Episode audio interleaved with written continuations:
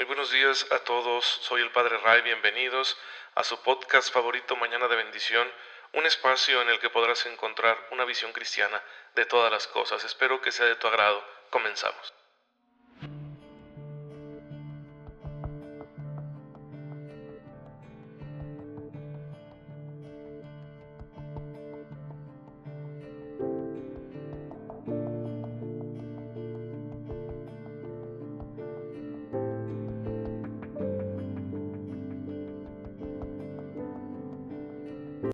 Muy buenos días, les dé Dios, bienvenidos a este podcast, a este nuevo episodio del podcast Mañana de Bendición, que con mucha humildad les ofrezco para que sea un impulso, un aliciente en la búsqueda que ustedes hacen de cumplir con la voluntad de Dios, de conocerla para cumplirla con amor y entonces irse encaminando así hacia el cielo, irse santificando, que ese es en definitiva el objetivo que debemos tener todos nosotros como creyentes. Les diría que feliz viernes y que el cuerpo lo sabe, pero en realidad pues lo sabía porque ahorita estamos en esta situación de pandemia con todas las restricciones. Los días se parecen mucho unos a otros y como que ya no notamos la diferencia. Son retos, hermanos, que el Señor pone en nuestra vida y que nosotros con mucha fe tenemos que afrontar, con fe y esperanza. Es cierto que en ocasiones debido a estas situaciones que se salen de nuestro control podemos pasarla bastante mal, pero con la gracia de Dios todo se supera y recuerden esta vida no es definitiva. Vamos encaminados hacia la verdadera patria y lo más importante es que hagamos lo necesario para poder llegar a ella. Y lo demás, lo de aquí, será pasajero, doloroso por el momento, el Señor nos fortalecerá para que seamos capaces de soportarlo con dignidad, con alegría, con la cabeza en alto, y ya a su tiempo Él dará recompensa a nuestra fe pues eh, con esa esperanza, con esa visión, con esa perspectiva sobrenatural es con la cual nosotros debemos de eh, enfrentar todas las cosas que se nos presenten en la vida. La iglesia hoy recuerda a San Charbel Macluf, un eh, monje del Líbano que se dedicó a poder em, evangelizar con su testimonio, ¿sí? Con el testimonio de una vida entregada completamente a Dios, una vida sin eh, aspiraciones, sin ambiciones mundanas, una vida con un solo deseo, una sola cosa, como dijo nuestro Señor en casa de Marta y María, una sola cosa es importante, ¿cuál? La dedicarse a la contemplación de los misterios divinos. Él se entregó en cuerpo y alma ahí en la soledad de los montes del Líbano, en su monasterio, a contemplar a Dios y bueno, cuando un hombre tiene una espiritualidad así tan firme, tan sólida, cuando una persona está tan centrada en su vida interior, obviamente el Señor actúa poderosamente a través de él, eh, porque dice la carta del apóstol Santiago que la oración del justo es poderosa. Entonces, no es lo mismo que la oración del pecador, del que vive mundanamente, del que no se arrepiente de sus pecados, del que no busca afianzarse en su vida espiritual. Obviamente no es igual. La oración de los santos es poderosa tanto en vida como en muerte y por eso hasta el día de hoy se le tiene mucha veneración a San Charbel porque eh, él fue un hombre santo y entonces los que se han encomendado a su intercesión han recibido grandes milagros que la costumbre de los cristianos maronitas que son hermanos nuestros católicos de allá del Líbano, hay muchos de ellos inmigrantes aquí en, en México, pues la costumbre de ellos es agradecerle a San Charbel con estos listones que van y colocan donde están sus efigies, como bendiciendo a Dios por las gracias recibidas o para pedir, ¿verdad? Para pedir un milagro. Bueno, pues hermanos, también podemos ser nosotros, aún en medio del ajetreo de la vida diaria y aún en medio de nuestras tentaciones, podemos perfeccionar nuestra vida espiritual.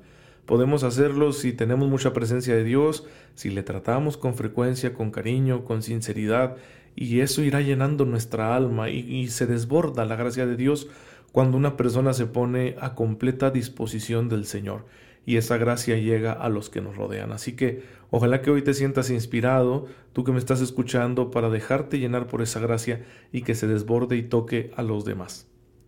Pero aquí en Mañana de Bendición estamos estudiando la moral católica según lo que nos dice el catecismo.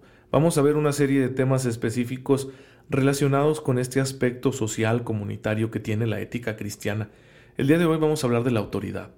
En el número 1897, el Catecismo nos dice que una sociedad bien ordenada y fecunda requiere gobernantes investidos de legítima autoridad que defiendan las instituciones y consagren en la medida suficiente su actividad y sus desvelos al provecho común del país.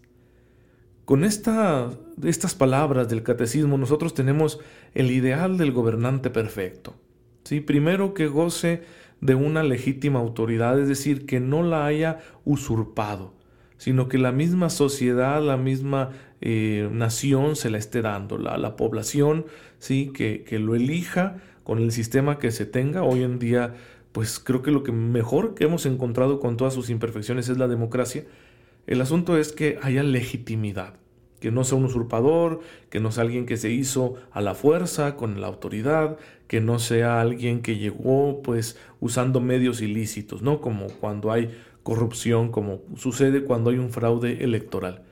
Entonces, se trata de la primera característica que debe tener un, un buen gobernante, que sea legítimo el ejercicio de su autoridad. Luego dice el catecismo que defienda las instituciones. Esto es muy importante. La democracia para funcionar necesita instituciones, necesita estructuras, necesita eh, centros, asociaciones, división de poderes, etc. Y bueno, incluso otros sistemas de gobierno que no son democráticos tienen estas instituciones. Siempre hay un aparato jurídico, siempre hay una forma, una estructura, una institucionalidad en la impartición de la ley. Y es necesario, porque si no, si no hay contrapesos y si no hay eh, instituciones que garanticen la impartición de justicia, es muy difícil que se cree un verdadero bien común. Entonces la segunda característica será que defiendan las instituciones. Primero que tengan legítima autoridad, luego que defiendan las instituciones, es decir, que no se coloquen a sí mismos por encima de las instituciones. De las instituciones emanarán las leyes y los gobernantes tienen que respetarlas, siempre y cuando esas leyes estén reflejando, número uno, la voluntad del pueblo gobernado, número dos, la dignidad de todos los seres humanos, porque puede haber leyes inicuas y las leyes inicuas nadie está obligado a cumplirlas. La tercera característica es que se consagren al provecho común, al bien común que estén dedicados a buscar verdaderamente ese ideal, que la sociedad a la que sirven pues tenga un verdadero progreso, encuentre verdadera justicia, sea una sociedad que viva en paz y que crezca en todos los aspectos, y no que estén buscando su beneficio personal. Y uno diría, híjole, padre, pues como que estamos muy lejos de, de ese ideal, pues sí, pero no hay que quitar el dedo del renglón. Si tú como católico que me estás escuchando, eres un servidor público, eres parte del, del gobierno, eres un funcionario electo, o si piensas serlo, si piensas incursionar en la política, no lo hagas pensando en ti mismo. No lo hagas pensando en tu beneficio personal. Y vas a entrar un terreno muy difícil y muy complicado. Necesitarás, por lo tanto, una espiritualidad muy firme para poder mantenerte fiel a la voluntad de Dios, fiel a este ideal de autoridad que expresa el catecismo, sin corromperte, sin, sin hacerte hacia el lado de, de, lo fácil, ¿no? sin ceder a las amenazas o a las seducciones de los ricos, de los poderosos, etc. Es un, un puesto complicado en esta batalla que tenemos nosotros por el reino. Así que si tú piensas entrarle a esto, si ya estás metido en esto, bueno, piénsalo bien y confía en la gracia de Dios y busca construir una espiritualidad bien sólida que te ayude a responder fielmente como Cristo quiere eh, cuando ejerzas la autoridad, porque también de eso te van a pedir cuentas. Y los demás, ¿sí? Ciudadanos católicos, ustedes que me están escuchando, pues debemos estarle recordando por los medios establecidos a nuestros gobernantes que esa es la manera de ejercer la autoridad con legitimidad, con respeto a las instituciones y consagrados a la búsqueda del bien común. Hay que recordárselos a quienes ejercen la autoridad de manera constante, porque tienden a olvidarlo y a convertir la política en un fin en sí mismo, y a buscar beneficios egoístas, ambiciones mundanas, y en ocasiones pues eso nos lleva a la corrupción, la impunidad, la injusticia, etcétera, etcétera, etcétera. La Iglesia quiere recordarnos a todos los cristianos el deber que tenemos de promocionar una autoridad así, que verdaderamente sirva al bien común. ¿De acuerdo? Por eso San Pablo decía que hay que rogar por las autoridades. Hay que pedir por nuestros gobernantes. Es lo primero que tenemos que hacer. antes de criticarlos. Yo sé que en ocasiones la percepción que tenemos del trabajo de los gobernantes pues es nefasta y que nos dan mucha materia para la crítica. Y creo que respetuosamente esa crítica tiene que hacerse, por supuesto, porque si no se olvidan del bien común. Pero lo primero que tenemos que hacer siempre es orar, es pedir a Dios que los bendiga, que los proteja, que ahuyente de ellos las acechanzas del enemigo, que los ayude a mantenerse en el camino del bien y de la justicia, que les conceda la competencia necesaria, porque aquí en México se nos está metiendo una idea muy mala, que pensamos que para solucionar la corrupción basta la honestidad. No, se necesita también competencia. En ocasiones un incompetente es más peligroso que un corrupto. ¿Por qué? Porque puede sin querer destruir todo lo que se ha construido con mucho esfuerzo. Entonces debemos estar muy atentos a no caer en esas simplicidades, ¿verdad? No tener esos pensamientos así tan ingenuos. No, es cierto, la honestidad es un gran valor, ojalá todos fuéramos honestos, pero hermanos, la política, la tarea de gobernar, de ejercer autoridad, es tan delicada y tan necesaria, tan importante para el bienestar de una nación, que se requiere que esté ahí gente muy, pero muy competente.